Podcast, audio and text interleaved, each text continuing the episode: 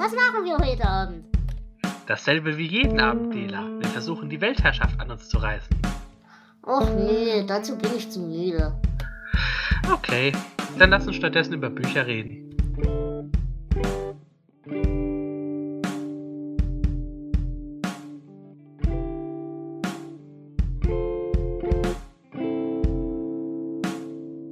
Hallo und herzlich willkommen zu einer neuen Folge der Literatur mit Flo. Hallo Flo.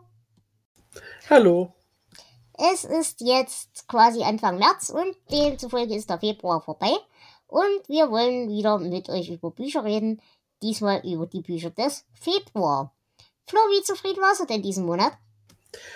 Um, ich, ich bin diesen Monat, glaube ich, äh, ziemlich zufrieden. Mhm. Ich habe wieder so ein paar dabei gehabt, die ich ähm, abgebrochen habe, aber die habe ich gar nicht mitgebracht heute. Dafür ist das, was ich gelesen habe, äh, ja, solide bis gut. Das ist schön. Ich war diesen Monat auch zufrieden, habe mich allerdings auch einige Teile sehr geärgert, aber dazu kommen wir gleich. Äh, ich glaube, ich habe diesen Monat ein bisschen mehr als du, deswegen würde ich mal anfangen. Hm, Gerne. Ich habe gleich angefangen mit einem Meikler. Wir haben ja schon etabliert in diesem Podcast, mit William Meikler macht man nichts verkehrt. Und ich habe gelesen The Land Below. Das ist nicht aus dieser üblichen äh, S-Quad-Reihe, die ich sonst immer lese. Aber der schreibt halt auch noch andere Sachen. Also er schreibt auch unterschiedliche Reihen. Und das ist aber eins, das quasi komplett für sich selber steht. War relativ kurz. Es geht eigentlich darum, wir haben einen Soldaten, äh, mehr oder weniger im Ruhestand, der von zwei Brüdern angeheuert wird. Ähm, die wollen einen alten Templerschatz finden. Und sie kriechen dann halt in irgendein Loch in den deutschen Alpen und laufen da so rum.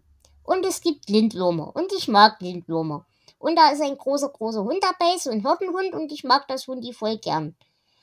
Äh, es war unterhaltsam, war kein schlechtes Buch. Es war im Großen und Ganzen ziemlich ereignislos und auch echt konsequenzenlos.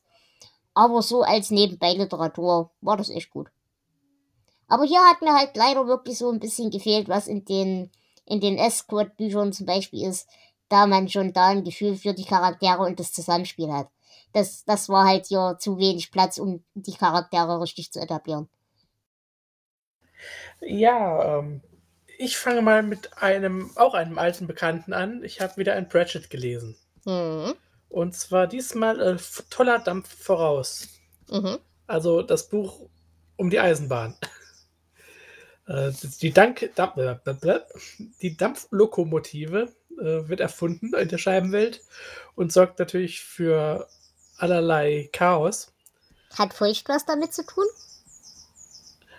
Äh, ja, natürlich. Äh, es sind also wieder die, die üblichen Ankh-Morpork-Leute dabei. Und ähm, naja, es gibt auch eine Gruppe radikal konservativer Zwerge, Mhm. die, denen das gar nicht gefällt, die da Ärger machen. Es ist wieder ein äh, schönes, lustiges Buch. Ähm, ja, man merkt halt auch wieder, dass es eins der späteren ist. Ich bilde mir ein, dass da immer so ein bisschen Unterschied zu erkennen ist. Mhm. Aber äh, trotzdem hat es mich gut unterhalten, hat Spaß gemacht. Und äh, ja, Mhm. mit Pratchett macht man selten was falsch. Ja, Sagen wir das jedes stimmt. Mal. Das, Ja. stimmt. Ja, dann bleibe ich gleich bei Pratchett. Ich habe nämlich auch diesen Monat wieder ein Pratchett gelesen, nämlich Maurice der Kater. Und ich muss echt zugeben, ich hatte hier echt wieder Schwierigkeiten reinzukommen. Das ging mir ja bei den Hexengeschichten auch schon immer so. Aber es wurde dann hinten raus doch ein echt hübsches Buch und hatte echt ein paar schöne Momente. Aber ich muss ehrlich zugeben, mein Liebling wird's nicht werden. Also, ich bin ja sehr in der Wachenreihe verhaftet und mit den Hexen und den, mit den Tod habe ich ja noch nicht, aber na, da habe ich so ein bisschen Schwierigkeiten bis jetzt.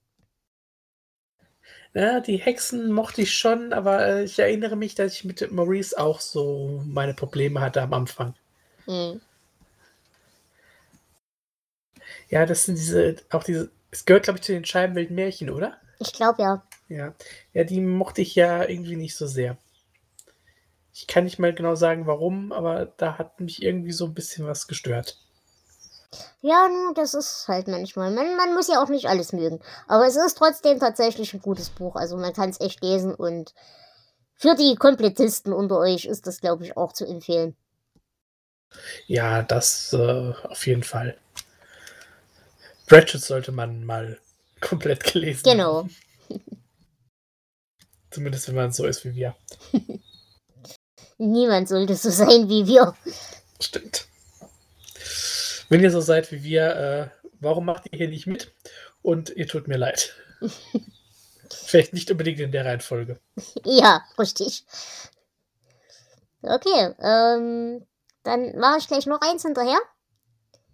Ich habe nämlich einen neuen Autor gefunden und ich bin mir noch ein bisschen unsicher, was ich von ihm halte. Ich habe The Reddening gelesen von Adam L.G. Neville und das war echt hübsch. Der ist zwar leider stilistisch echt unglaublich, ja, unglaublich schwierig und gruselig und anstrengend, aber die Story ist echt gut. Wir haben halt hier so ein bisschen drin Gewalt, psychische Störungen, Klaustrophobie, wir haben einen Geheimkult, wir haben Kannibalismus, also eigentlich all die Dinge, die wir mögen.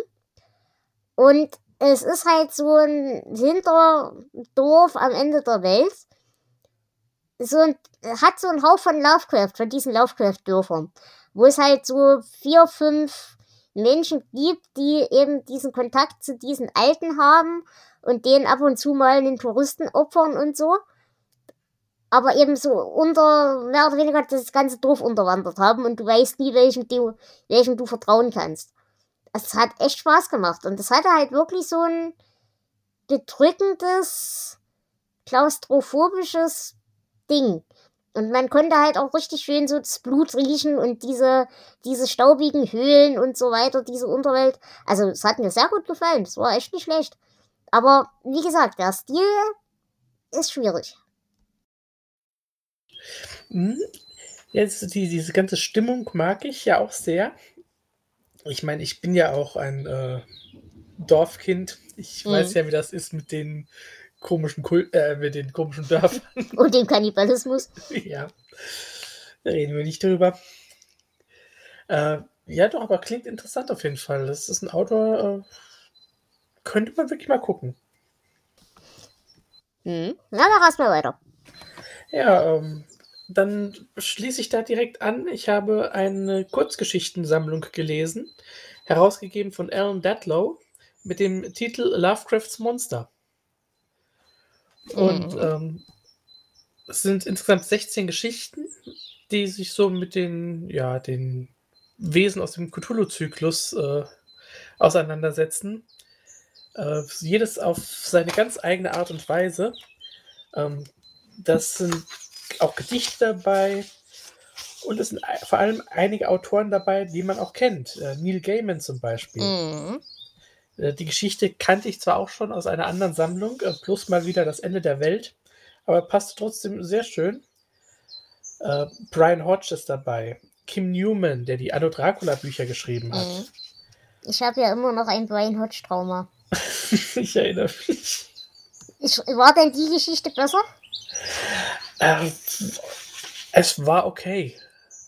Okay. Also ich kann mich jetzt nicht beschweren. Ähm, überhaupt so, so durchgehend. Die Geschichten sind, es ist jetzt keine dabei, die so ein Totalausfall ist. mhm.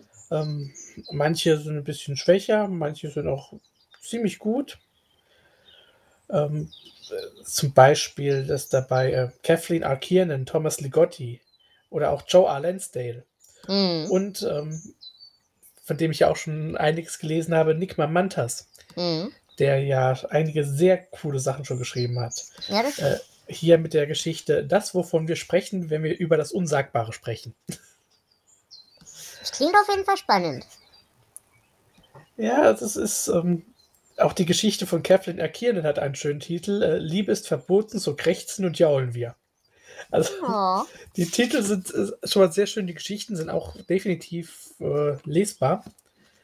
Ja, Ähm, und wir haben halt auch schon immer wieder de- etabliert, Lovecraft als Thema ist geil. Es war halt nur, wir haben das Thema dem falschen Autor in die Hand gegeben. Ja, das ist es leider.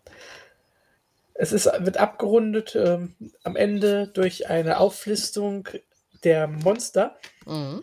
Wo sie bei Lovecraft vorkommen, wo sie hier in den Geschichten vorkommen und was denn ihre Besonderheit ist. Also es ist wirklich eine schön gemachte Sammlung. ähm, Hat mir Also ich Spaß glaube, gemacht. alleine für das Kompendium würde es sich für mich schon lohnen. Ja, es ist nicht so groß, ähm, aber ähm, ganz nett. Hm, klingt gut auf jeden Fall. Ja, dann mache ich gleich weiter mit Kurzgeschichten und dann sind wir auch wieder bei Adam L.G. Neville. Ich habe nämlich die Kurzgeschichtensammlung Würth gelesen. Also Würth wie Wirt, nur mit Y. Und ich muss sagen, ich war echt schwer begeistert. Das war mal ein komplett ganz neues Konzept. Er beschreibt quasi eine Welt after the fact. Also er fliegt quasi so als drittes Auge über diese Landschaften, die er da so beschreibt. Und es ist halt alles schon passiert. Die Monster waren schon da, die Menschen sind schon weg. Äh, großenteils sind sogar auch die Monster schon wieder weg. Und wir sehen halt nur diese Zerstörung und so weiter, die sie angerichtet haben. Ein echt geiles Konzept, das ich so auch tatsächlich noch nie irgendwo gelesen habe. Ähm, und er hatte auch tatsächlich wohl selber dem Nachwort zu urteilen seine Zweifel, dass man da einen Spannungsbogen hinkriegt, aber das hat er echt geschafft. Auch hier muss ich wieder sagen, der Inhalt und die Idee sehr geil. Der Sprachstil ist bei Neville halt leider echt ein Problem. Also zumindest für mich. Aber ich muss sagen, das war auf jeden Fall eine riesige Empfehlung. Richtig geiles Konzept und mal was komplett anderes als zu dem, was man sonst so kennt. Das klingt echt interessant, ja. Auch da äh, gibt es einen Twitter-Thread dazu, wenn ihr euch über die ei- einzelnen Geschichten mal belesen wollt. Nee, äh, das Konzept ist sehr cool. Das gefällt mir auf jeden Fall schon mal. Ja, mit dem Stil, hm, das kann mir schon einiges versauen immer. Also ja, hab, so schlimm ist es nicht. Also es versaut einem nicht. Aber ich glaube, wenn du, also die Sachen habe ich ja jetzt auch alle auf Englisch gelesen. Ich glaube tatsächlich, wenn du fremdsprachlich nicht ganz so fit bist, sondern eher auf Anfängerlevel, dann verzweifelst du. Also ja, ich glaube, das ist eher die Kombination zwischen Stil und Sprache. Aber es ist trotzdem hübsch. Es, kann, es versaut einem die Sache nicht. Es macht es nur anstrengend. ja, solange es nicht so etwas ist äh, aus der Kategorie, ich möchte es ja mögen, aber. Genau. Und wo wir dabei sind, ich habe wieder einen Kunst gelesen. Und selber Effekt wie immer? Äh, ich fand ihn viel zu lang, aber tatsächlich nicht schlecht. Also auch hier, es ist nichts, wo ich jetzt jubeln würde, aber äh, immerhin ist es mal einer, den ich nicht abgebrochen habe. Mhm. Äh, sag mal erstmal den Titel. Äh, der Wächter. Mhm. Ähm, es geht um, um einen Schauspieler, der geheimnisvolle Drohungen bekommt. Pakete mit ähm, Schnecken, Käfern oder was auch eine schöne, äh, stimmungsvolle Szene am Anfang ist, ähm, ein Apfel mit einer Naht und als dann sein Wachmann diese Naht langsam vorsichtig öffnet, ist da drin ein Puppenauge versteckt. Genau das. Und dieser, also nicht Wachmann, dieser Sicherheitschef äh, versucht halt herauszufinden, was denn äh, hinter diesen Botschaften steckt. Ähm, was dahinter steckt, ist ein, ja, eine merkwürdige Gruppierung, die etwas mit dem zehnjährigen Sohn des Schauspielers zu tun hat. Und umso mehr äh, man halt rausbekommt, worum es geht in der Geschichte, umso mehr fasert es leider auch aus. Mhm. Also da hätte das ist ein ziemlich dickes Buch auch, ähm, über 700 Seiten. Oh Gott. Ja,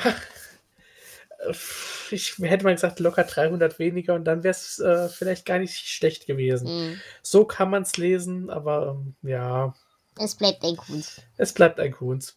Ich werde es weiter versuchen, bis ich Okay. einen finde, der mir gefällt. Ja, also ich muss ja sagen, ich habe einmal was von Kunst gelesen, was mir gefallen hat, und das war diese Comic-Reihe. Und die hat er nie weitergemacht. Ja, ja. Hm. Ja, kommen wir zu den Dingen, die ich abgebrochen habe, wenn wir schon bei Kunst sind. Äh, Flo, ich geb's auf. Ich habe Demons by Daylight nochmal angefangen. Das ist jetzt das dritte Mal. Und ich habe das dritte Mal bei der dritten Geschichte abgebrochen, weil ich es einfach nicht aushalte.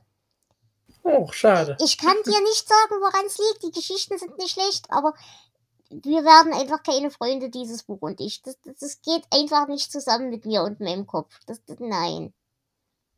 Naja, es ist halt bei manchen Sachen so. Ich habe das ja auch. Aber ich will ihn so gern mögen. Ich mein, Parasite habe ich so gut gefunden. Aber ich glaube, mich auch zu erinnern, bei Parasite habe ich auch zwei Drittel des Buchs gehasst und das Ende so geil gefunden. Aber nee, die Kurzgeschichten funktionieren so gar nicht bei mir. Also, wie gesagt, das ist bei mir ewig her, dass ich das gelesen habe. Ich kann mich an gar nichts mehr erinnern. Aber ja, ich hatte Bücher von ihm, die fand ich saugeil. Mhm. Und ich hatte, ich glaube, ich habe auch Sachen von ihm abgebrochen. Also es ist auch wieder so Hit or Miss. Ja. Aber auch da möchte ich, also wie gesagt, die Geschichten sind nicht schlecht. Es, es gibt irgendwas in diesem Buch, was mich stört und ich finde es nicht. Ich will euch also nicht davon abraten, es zu lesen. Es ist einfach nur, dass wir keine Freunde werden. Ansonsten habe ich noch abgebrochen ein Hörbuch. How to Work for an Idiot von John Hoover. Und da habe ich mich fürchterlich aufgeregt. Ähm, also eigentlich habe ich das aus dem Titel ausgesucht, äh, weil ich dachte, das ist halt ein, ja, irgendwie was Humoristisches und so weiter. Stattdessen ist es halt tatsächlich irgendwie ein Selbsthilfebuch. Das ist aber nicht der schlimme Teil. Der schlimme Teil ist, und der Ansatz an sich, wenn du nicht für einen Idioten arbeiten willst, seh zu, dass du nicht selber der Idiot bist, in den kann ich ja noch unterschreiben. Aber es hört dann halt spätestens da auf, wo mehr oder weniger äh, ja, der Grundtenor des Buches ist, sei froh, dass du einen Job hast, du Arschloch. Äh.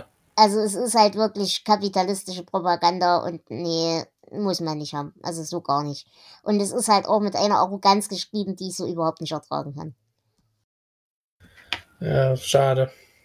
Na, vom Titel hätte ich jetzt auch gedacht, oh, könnte lustig sein, aber nee. Naja, zumal er sich halt auch, also das war wohl die zweite oder dritte Edition von diesem Buch.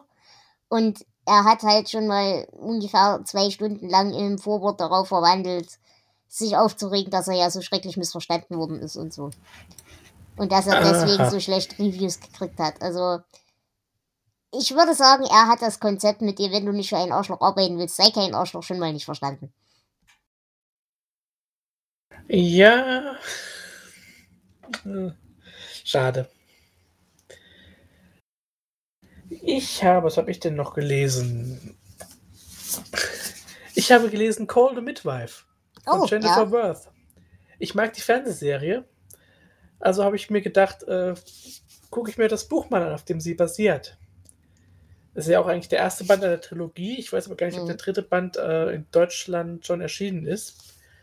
Ähm, ja, wer die Serie kennt, weiß, was einen hier erwartet. Äh, es geht um London in den 50er Jahren und um die Erlebnisse einer jungen Hebamme. Ist lustig geschrieben, ist sehr episodenhaft, auch wenn so am Ende so ein paar Fäden zusammenlaufen. Es ist teilweise auch echt interessant. Also man kriegt so ein paar geschichtliche Hintergründe, äh, die, bei denen man echt den Kopf schütteln kann nur noch. Und lässt sich äh, locker, schnell, flockig weglesen. Also ähm, ich will jetzt sagen, vielleicht nicht unbedingt die, die anspruchsvollste Unterhaltung, aber auf jeden Fall Unterhaltung und Mhm. das nicht schlecht. Ja, das ist halt wieder so was, äh, diese, diese zwei Fernsehserien, also das Call Midwife und diese äh, Edward-Sache, weißt schon, ähm, Ähm, Amerika, äh, Dystopie, schwangere Frauen, weißt schon. ähm, Handmaid's Tale. Genau, das ist in meinem Kopf dasselbe. Und das ist es nicht, das weiß ich. Aber in meinem Kopf passt das, äh, also äh, ist das das gleiche. Aber ich glaube, das liegt einfach daran, weil die Cover von den Serien irgendwann mal gleich aussahen. Nein. Na gut, es kommt darauf an, es tragen alle diese Häubchen, aber sonst. Ja, ich, ich glaube, das wird das sein, was mich daran erinnert, nehme ich mal an. Ja. Und Ich es ist aber, beides, es ist aber aber- fiktiv oder ist es schon ein Tatsachenbericht? Es ist, ähm, es soll ein Tatsachenbericht sein. Okay. Gut, ähm, dann kommen wir zu meiner Enttäuschung des Monats. Ich mag Bill Bryson, aber ich kann ihn, glaube ich, mittlerweile nicht mehr leiden. Ich habe Hm, gelesen, äh, beziehungsweise gehört, Road to Little Dribbling. Auch als Hörbuch. Gelesen ist es großartig, kann ich gar nicht sagen. Äh, es war nicht schlecht anzuhören, aber er entwickelt sich meiner Meinung nach immer mehr zu so einem Old Man Yells at Cloud Autor. äh, er regt sich halt, und darüber habe ich mich ja bei dem Buch mit der Europareise schon aufgeregt.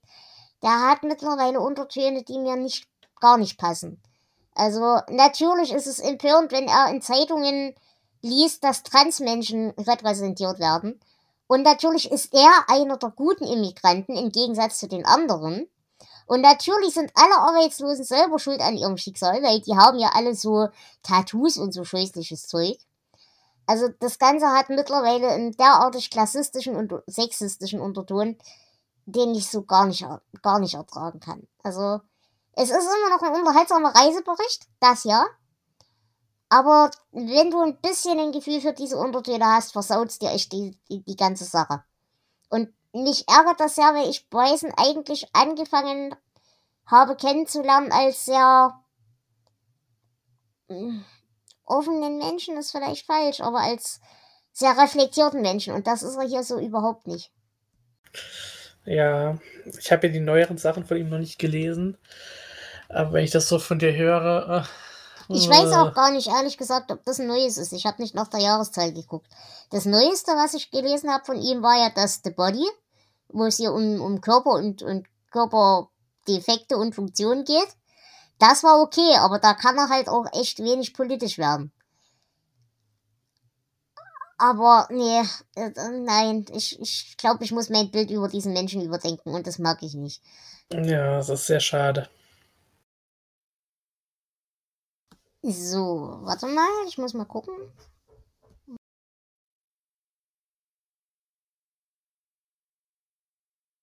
Sieben Stück hätte ich noch.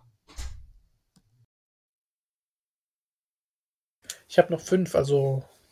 Okay. Dann äh, mache ich noch ein ganz kurzes schnell dazwischen. Äh, wenn ich finde. Genau, ich habe nämlich mal wieder ein Hexenbuch gelesen. Die Macht der Spiegel von Paramayo, Paramaya. Äh, ja, pff, es ist halt eine komplett bedeutungslose Einführung in die Spiegelmagie. Als Grundlage ganz nett, aber mit Homebrew ist man besser dran. Und wes Kind dieses Buches, und deswegen rede ich eigentlich nur darüber, sieht man halt daran, dass äh, Onanie hier eine Krankheit ist, die mit Spiegelmagie ausgetrieben werden kann. Äh, also, ja, wir brauchen darüber nicht reden, glaube ich. Gibt das nicht Flecken auf dem Spiegel? Äh, ja, nun, ich meine, es kann ja Spaß machen. Jeden seins, nicht? Ach ja. Ähm, ja, dann bleibe ich auch bei beim Onanieren. Ich habe äh, wieder mal einen John Irving gelesen. Mhm. Ich mag ihn ja sehr. Äh, diesmal in einer Person. Äh, ich glaube aus den, aus den 90ern oder frühen 2000ern. Mal schauen. Ach ja, 2012 sogar, also äh, doch etwas neuer noch. Ähm, geht, es sind wieder die typischen Irving-Themen. Es geht also ums Ringen. Mhm. Aber es geht sehr viel um, um äh, Sex, um äh, sexuelle Identität, um Geschlechteridentität und ist, auch wenn die Wortwahl vielleicht äh, nicht 100 pro mit der heute gängigen übereinstimmt, äh, sehr offen geschrieben. Also absolut positive Darstellung. Mhm. Es hat auch wieder diesen typischen Humor, der bei Irving ja immer drin ist. Dieses, ja, wie soll man denn sagen? Äh, so leicht lakonisch. Ja, tragisch und komisch zugleich. Äh, es zieht sich auch wieder über viele Jahrzehnte. Ähm, macht einfach Spaß. Oh, okay. Es ist ein schönes Buch. Es ist vielleicht nicht das Beste, was er geschrieben hat, aber ich habe mich sehr gut unterhalten gefühlt und auch wieder äh, hier auch über 700 Seiten und ich kann nur sagen, sie waren nicht so lang wie die von uns. Äh, sagst du mir den Titel nochmal? In einer Person. Mhm. Okay. Ja, ähm, Dinge, die ich mag, aber mir unsicher bin. Ich habe einen neuen Film, also ne, keinen neuen. Ich habe einen Philip K. Dick gelesen. The Man in the High Castle. Ach ja ich habe ja die Serie gesehen. Die Serie hat ja damit überhaupt nichts zu tun. Äh, was mich erstmal ein bisschen irritiert hat. Was aber gut ist, weil ich die Serie nicht leiden konnte. ähm, ich muss sagen, ich habe noch nie ein Buch gelesen, bei dem mir absolut alle Charaktere so himmelschreiend unsympathisch waren, das aber gleichzeitig so gut geschrieben war. Das, das war wirklich grandios, es hat echt Spaß gemacht, aber es ist halt komplett konsequenzlos und offen und verwirrend. Und es gibt keine Menschen, die man sympathisch finden kann. Ich muss allerdings der Fairness halber dazu sagen, ich glaube, das ist in der echten Welt halt auch so. Ja. Äh, es war ein echt gutes Buch, aber ich würde wirklich lügen, wenn ich behaupte, ich hätte es verstanden. Aber es hätte mich auf jeden Fall dazu gebracht, dass ich mich jetzt mit Iking beschäftige. Dann hat es immerhin etwas äh, Positives hervorgebracht. Ja.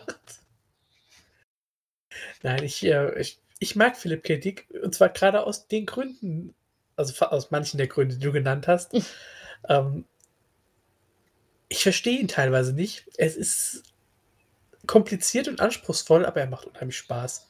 Er hat so einen leicht psychedelischen Touch Mhm. manchmal. Ja, seine Figuren sind man ähm, bisschen anstrengend. Die waren nicht, das, das, das Lustige ist, sie sind nicht schlecht geschrieben. Die sind Nein. gut geschrieben, sie sind nur wahnsinnig unangenehm. Ja, das, das meinte ich auch, ja.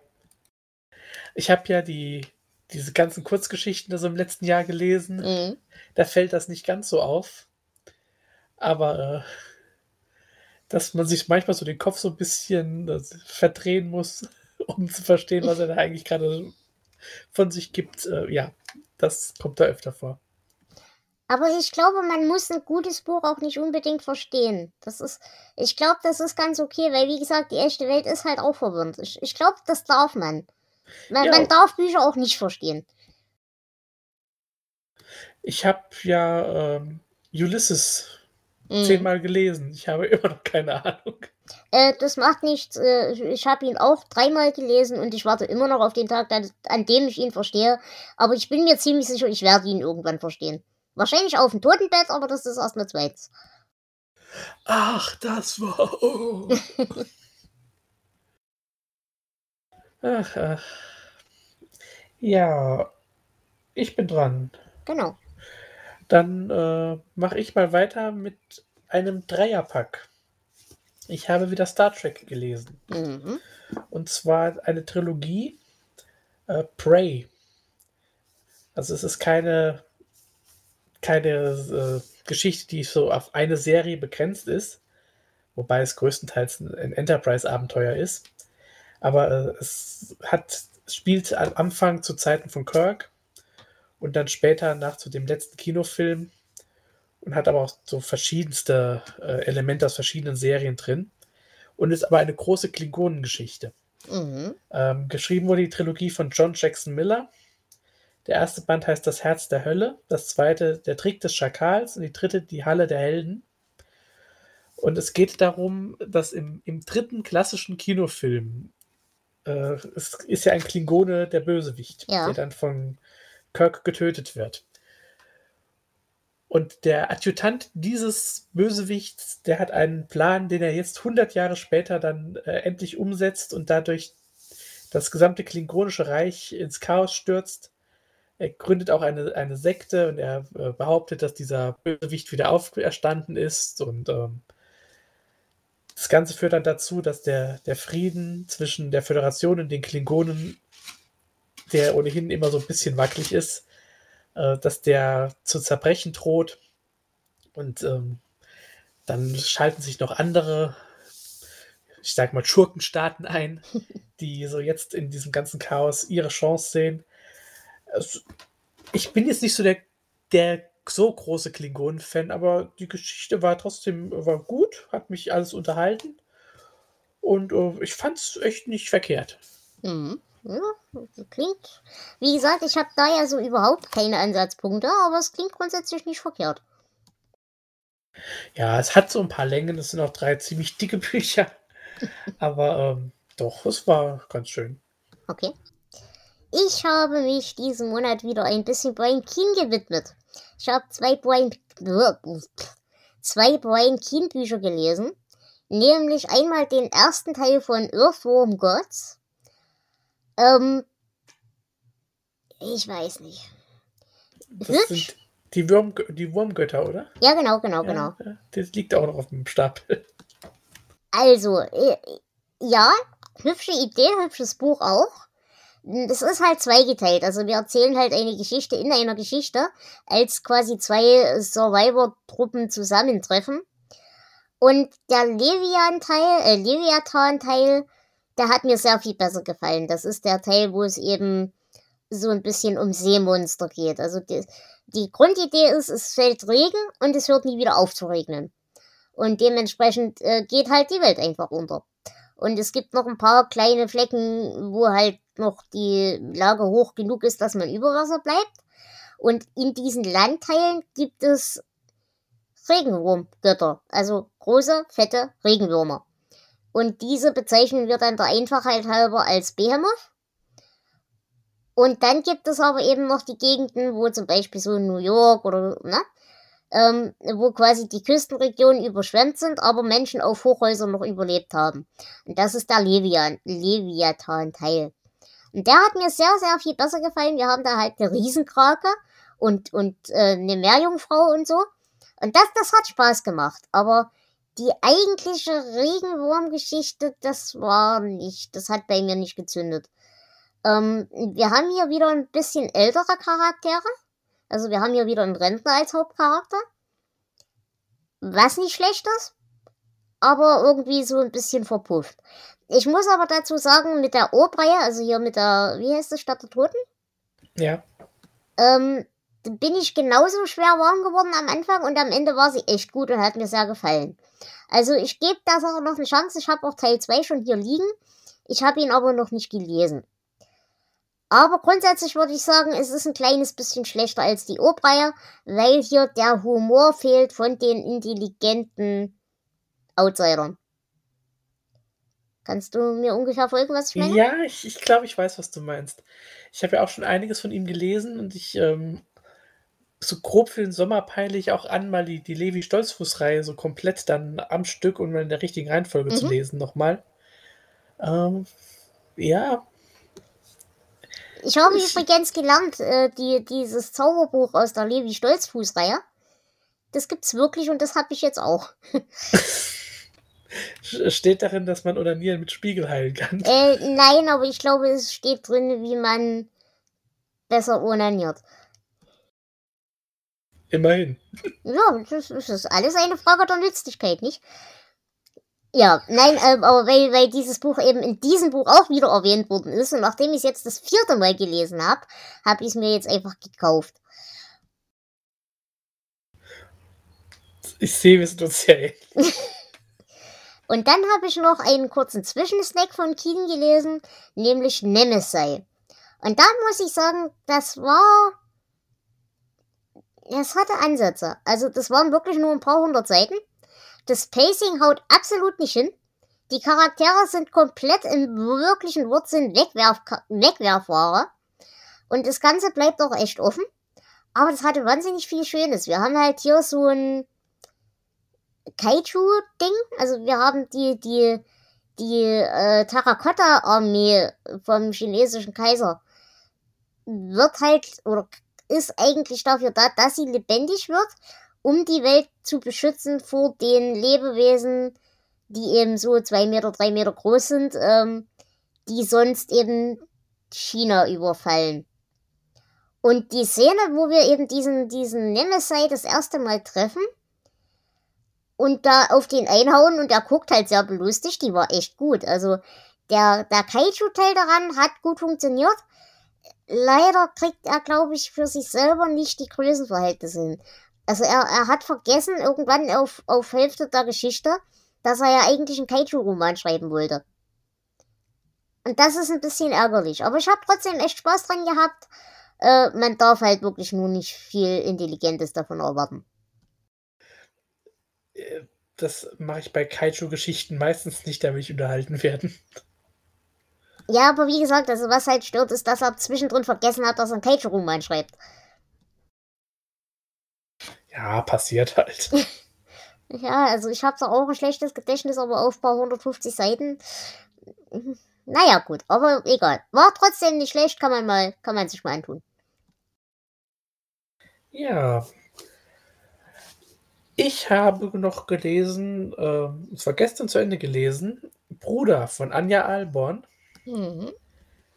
Es, äh, ja, es ist wieder so eine relativ klassische Geschichte. Es ist nicht so Hinterwäldler, typische Hinterwäldler-Story, aber es hat doch Anleihen. Ähm, weit abgelegenes Farmhaus, da wohnt dann eine Familie und die bringen halt auch mal junge Frauen um. Das Übliche halt. äh, worauf aber hier das Augenmerk gelegt wird, ist, ähm, sind die, die Kinder der Familie. Der, der 19-jährige Michael ist die Hauptfigur. Mhm. Und der ist so mit diesem ganzen Leben ne, nicht so da drin wie seine ganze Familie. Seine äh, Schwester noch weniger. Und ähm, ja, er hat Probleme mit seinem Bruder. Mhm. Der ist nämlich da doch etwas härter drauf. Und dann kommt es, wie es kommen muss. Äh, Michael verliebt sich. Und sein Bruder will ihm zeigen, wo er hingehört. Und Mhm. das Ganze, äh, ja, ist dann ziemlich düster, ziemlich grimmig, auch äh, blutig und tatsächlich aber auch ähm, gut geschrieben. Es, ähm, ich weiß nicht, ob ich es jetzt als äh, Highlight bezeichnen würde. Also dazu ist dann die ganze Geschichte doch zu üblich noch. Mhm. Aber es hat mir Spaß gemacht und also diese Autorin werde ich auf jeden Fall mal im Auge behalten. Ich habe noch ein Buch von ihr auf meinem Stapel. ähm, Das könnte was werden. Das klingt auf jeden Fall nicht, nicht verkehrt. Aber es, es geht's extrem in diese Hinterwäldlerschiene oder? Äh, glücklicherweise nicht. Okay, das ist schon mal viel wert. Gut, dann fasse ich nochmal zwei Kurzgeschichtensammlungen zusammen, die ich gelesen habe. Einmal Omnious Realities von Anthony Rivera herausgegeben. Also es ist mit ist eine Anthologie mit unterschiedlichen Autoren. Äh, ich muss sagen, das war eine ziemlich gute Sammlung. Also Horrorliteratur halt, aber im Durchschnitt echt okay. Es sind wirklich ein paar Brocken Gold dabei, die man wirklich empfehlen kann. Es hat auch ein bisschen Schrott, aber im Durchschnitt ist es echt ziemlich gut und vor allem auch im gedanklichen Ansatz ziemlich gut durchmischt. Also wir haben halt mh, Dinge, die so ein bisschen in Science-Fiction-Horror gehen. Wir haben Dinge, die so ein bisschen historisch sind. Wir haben Sachen, die klassische Horror-Tropes eben darstellen. Also das, das hat Spaß gemacht und es war echt wenig Schrott dabei. Und die zweite Kurzgeschichtensammlung noch, die ist herausgegeben von George Cotronis. Die nennt sich American Nightmare und mh, es spielt halt so ein bisschen mit diesem Thema Amerika der 50er Jahre, als wir noch glaubten, es wird alles gut. Und dieser unterliegende Horror. Also wir- wir spielen da halt dieses klassische, äh, ja, die glückliche Familie, wo aber halt der Vater gewalttätig ist und so weiter. Wir spielen sehr viel mit Kriegstrauma aus dem Zweiten Weltkrieg. Ähm, aber eben auch so mit Popkultur-Dingern wie Autokino, Doppelgängern und so weiter und so fort.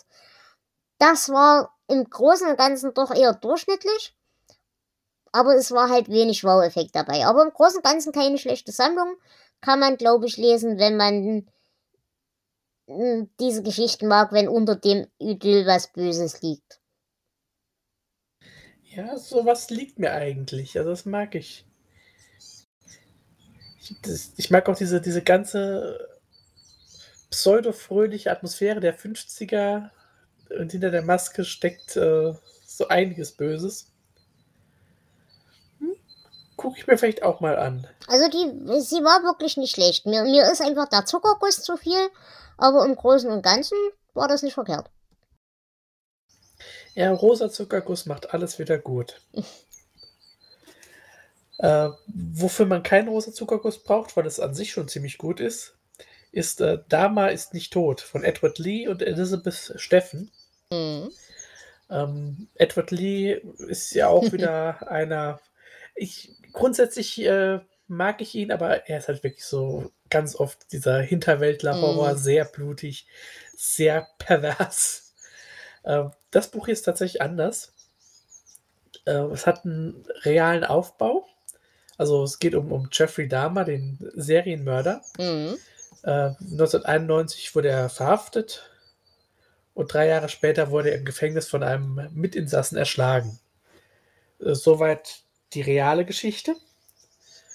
Ähm, dann beginnt aber in diesem Buch eine weitere Mordserie mit ein bisschen Kannibalismus, wie es sich gehört. Und alles deutet auf Dama hin. Auch die Spuren, Fingerabdrücke hm. und so weiter. Die äh, Ermittlerin ist sich sicher, dass es äh, ein Nachahmer sein muss, weil sie hat die Leiche selbst gesehen. Aber eines Nachts klingelt an ihr Handy und es ist Jeffrey Dahmer, der mit ihr redet. Toll. Also, es sind Figuren, normalerweise schreibt äh, Lee auch Figuren, die man echt hasst. Mhm. Äh, hier ist es zum Teil echt sympathisch oder zumindest nicht so störend äh, wie sonst. Und die, die Geschichte ist spannend. Also es wird, ähm, wird nicht so ins blutige Detail gegangen wie in vielen seiner anderen Bücher. Ja. Er legt hier mehr ähm, Wert auf den Thriller. Vielleicht liegt das auch an seiner ähm, Mitautorin, die ist nämlich eine Serienkiller-Expertin. Und es ist echt eine gute Story. Es hat am Ende auch einen interessanten Twist noch drin. Ich war doch echt positiv überrascht. Ja, das klingt ja nicht verkehrt. Wie gesagt, Edward Lee kann toll sein, aber mir ist er meistens zu überzogen. Ja, ja, ich weiß genau, was du meinst. Also ich, ich habe überhaupt kein Problem mit spritzenden Eingeweiden und Zeug, ne? Das ist vollkommen okay, aber er hat halt viele Dinge, wo er sinnlos auf Böses wirken will, so extrem, dass es schon wieder lächerlich wird. Ja, wenn, wenn äh, Sex und Gewalt so auf elf gedreht werden, kann Spaß machen, aber ähm, einfach nur damit es da ist, das ist dann oft ein bisschen langweilig. Genau. Ähm, bleiben wir bei blutig und bleiben wir bei pervers. Ich habe ein Buch gelesen von T. Fox, T. Fox Dunham. Äh, den habe ich entdeckt durch die Kurzgeschichtensammlungen, die ich schon erwähnt habe. Nämlich das Buch Mercy. Äh, es ist eine Krankenhausgeschichte. Und ich hätte dieses Buch nicht zu diesem Zeitpunkt lesen sollen. Es ist echt was anderes. Es ist so ein bisschen Psycho-Horror, ein großer Teil Body-Horror äh, sehr viel Asylum-Thematiken drin. Es ist absolut jeder Charakter absolut unsympathisch. Aber das Konzept war echt mal was Neues. Also, wir haben ein Krankenhaus, das von einem Pilz oder einer Entität befallen ist, die sich eben von der Krankheit oder von den, vom Leid und den Schmerzen äh, der Insassen ernährt und eben auch die Doktoren und Schwestern zu seinem Werkzeug macht. Und wir haben einen Krebspatienten, der dort eingeliefert wird.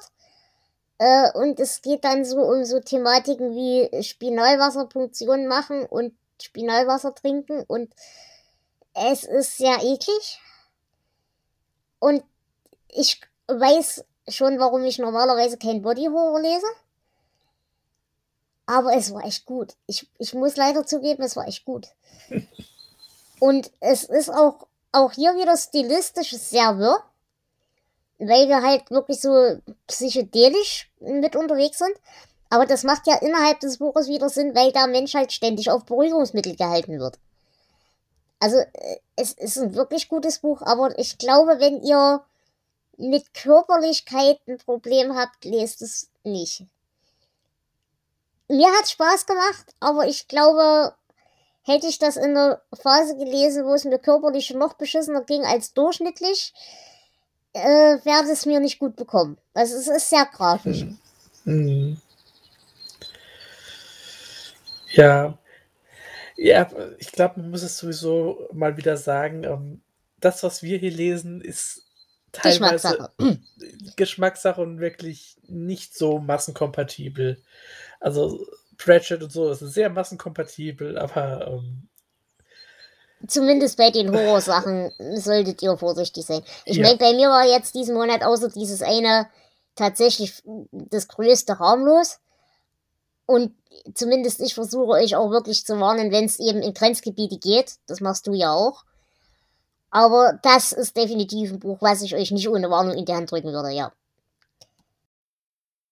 Mm, ja, bei mir ist das ja ganz oft der Fall, wenn ich äh, die Festa Extrembücher Genau. lese. Und äh, wo wir dabei sind, ich habe wieder ein Festa Extrem gelesen. Ja. Äh, von Christopher Triana, Toxic Love. Oh, hm. Und äh, es ist diesmal tatsächlich auch ein bisschen anders. Dennoch äh, definitiv nicht so für den Massengeschmack. Ähm, es geht um einen, ja, einen ziemlichen Verlierer, Mitte 40, geschieden. Äh, seine Kinder wollen ni- nichts mehr so viel mit ihm zu tun haben. Er hat einen Scheißjob als Tatortreiniger, aber er ist gut da drin. Mhm. Ja, das ganze Blut und die Eingeweide und all diese Körperflüssigkeiten sind jetzt nicht so sein größtes Problem. Ähm, das ist eher seine neue Mitarbeiterin. Die ist nämlich Anfang 20, sieht wahnsinnig aus und äh, hat sexuelle Vorlieben, die ja, die es ein bisschen kompliziert machen. Ähm, sie werden dann auch am Tatort erwischt, als sie es miteinander treiben Mhm. und fliegen dann raus und landen dann schließlich als Tatortreiniger für die Mafia. Das Ganze eskaliert dann immer mehr. Ähm, sie reinigen dann nicht nur Tatorte, äh, sie müssen auch Leichen wegschaffen. Es gibt dann auch ein bisschen äh, Nekrophilie noch dabei. Mhm. Und das Ganze schaukelt sich dann zu einem äh, abgedrehten, blutigen Finale hoch. Das Schöne ist, man leidet tatsächlich mit diesem Typen mit. Ähm, und es gibt, ne, nenne nenn ich es Happy End. Ja, es gibt doch ein bisschen ein Happy End für ihn, aber bis dahin ist es, ja, Äh, die, die Wortdefinition von Happy End? auch. Okay, finde ich gut. Mhm. Mhm. Ja, man muss halt sagen, bei dem Auto ist halt auch echt wenig Scheiße rausgefallen bis jetzt, ne? Stimmt, ja. Also, es hat mir echt Spaß gemacht. Es hatte äh, einen ganz eigenen Humor, der natürlich auch ziemlich krank ist, aber ähm, er hat für mich funktioniert. Mhm. Das klingt auf jeden Fall, als will ich lesen. Mhm, Ja, also das ist auf jeden Fall ein Band, den ich auch weiterempfehlen würde, wenn man ein bisschen was krasseres mag. Mhm. Ja, doch, doch, doch, doch. Ich bin dafür. Ja, ähm, bleiben wir bei Büchern, die wir ohne Vorwarnung niemanden in die Hand drücken würden. Wir beide haben Glas gelesen Ach ja, da war ja noch was. und die Warnung werdet ihr dann bald in Königsbufe Dame Gast zu hören bekommen. Äh, ich bin gespannt. Die Folge wird jetzt nächste Woche aufgenommen wahrscheinlich. Ich bin gespannt, Je- was ihr, was ihr sagt. Ja, ich habe eine Meinung zu dem Buch. Ich auch. okay, ähm, dann hätte ich jetzt noch ein letztes. Bist du durch? Ich bin sowas von durch. Hervorragend. Ich habe meinen Monat abgeschlossen mit einem Hörbuch und das war auch eines meiner Highlights diesen Monat. Everything I Need to Know I Learned from Dungeons and Dragons von Shelly Masanobu. Großartig geschrieben und großartig gelesenes, wahnsinnig witziges Buch. Es ist eine wirklich, wirklich schöne Liebeserklärung an Dungeons and Dragons und an seine Bezugspunkte in die echte Welt. Und es spielt gleichzeitig eben so ein bisschen mit der Karikatur von diesen klassischen Selbsthilfebüchern, die man sonst von seiner Mutter aufgeschwatzt bekommt, weil man eine Frau in den mittleren Jahren ist, die man sowieso nur alles falsch machen kann. Ein fantastisches Buch lege ich jedem ans Herz, der irgendwie ein bisschen äh, Nerdtum in sich hat. Ich bin ja selber noch nicht so drin in Dungeons and Dragons, aber ich, ich nörde mich da gerade auch sehr exzessiv rein. Und ich liebe es sehr. Es war wirklich großartig und es ist auch echt gut gelesen gewesen. Also da eine große Empfehlung. Ich habe sogar von dem Buch auch schon gehört. Ich habe es selbst noch nicht gelesen, aber äh, ich habe es zumindest mir schon mal irgendwo geistig notiert. Also sie hat wohl noch ein anderes Buch geschrieben, äh, Confessions of a, of a Part-Time Wizard oder so ähnlich. Das habe ich allerdings noch nicht gehört. Aber dieses Jahr war echt grandios. Es hat wirklich, wirklich Spaß gemacht, weil es halt auch so ein bisschen von diesem Gezeckel mit ihrer Mutter lebt, die eben so der Vertreter für diese, diese ja, klassischen Selbsthilfebücher ist und so, so sinngemäß, warum hast du keinen Mann? Oh, jetzt hast du einen Mann, warum habt ihr den so lange gebraucht? Dann kriegst du endlich ein Kind. und so weiter. Und das, das war großartig. Es gibt ein wunderschönes Kapitel, wo sie plötzlich die Kinder ihrer Freundin äh, beaufsichtigen muss.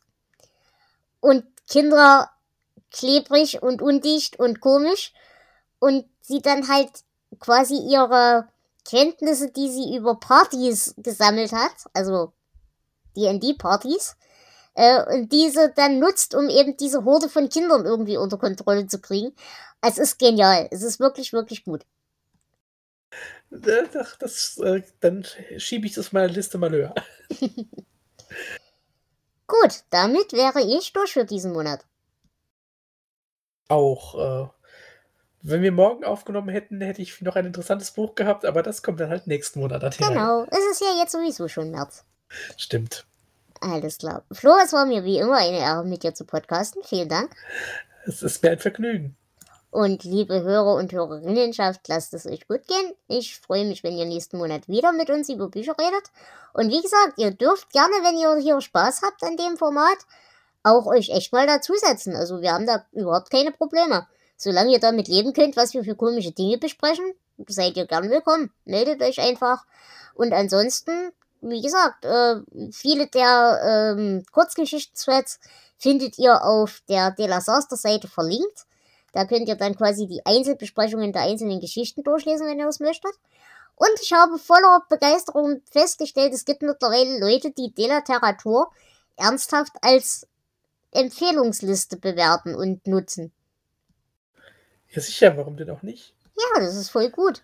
Weil ich glaube auch gerade, Flo, wir zwei ergänzen uns auch ganz gut in unserem, in unseren Prioritäten, was, was solche Dinge angeht. Ja, ich sollte wirklich auch mal anfangen, äh, so Mini-Rezensionen bei Kurzgeschichtensammlungen zu schreiben. Oh ja. Das, ähm, ja, mal gucken. ja, äh, ansonsten, wie gesagt, das sind alles Diskussionen für einen späteren Tag. Genau. Macht gerne mit. Ähm, ich glaube nämlich, solange, bis kein, solange keiner mitmacht, glaube ich, ihr könnt gar nicht lesen. Aber wir freuen uns auch mal auf äh, Meinungen, ja, die genau. nicht schon vorher relativ klar sind, weil wir uns gut kennen. Und ihr dürft auch alles besprechen. Also ihr könnt von mir aus auch Rosamunde Pilcher besprechen in meinem Podcast, wenn ihr das gern möchtet. Solange ihr nicht erwartet, dass ich dazu nicht viel zu sagen habe. Aber, na, also wir sind hier nicht auf Horrorliteratur irgendwie eingeschossen oder so. Macht, was ihr wollt, wenn ihr wollt. Gut. In diesem Sinne, wir hören uns dann Ende März wieder oder so ähnlich. Und ja, lasst euch gut gehen. Viel Spaß, passt gut auf euch auf und bleibt schön gesund. Tschüss. Ciao.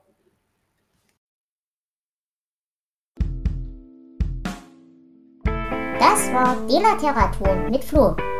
Ein Podcast aus dem Hause Dela Saster Productions. Das Intro und Outro ist Eigentum von 2CT. Vielen Dank fürs Zuhören.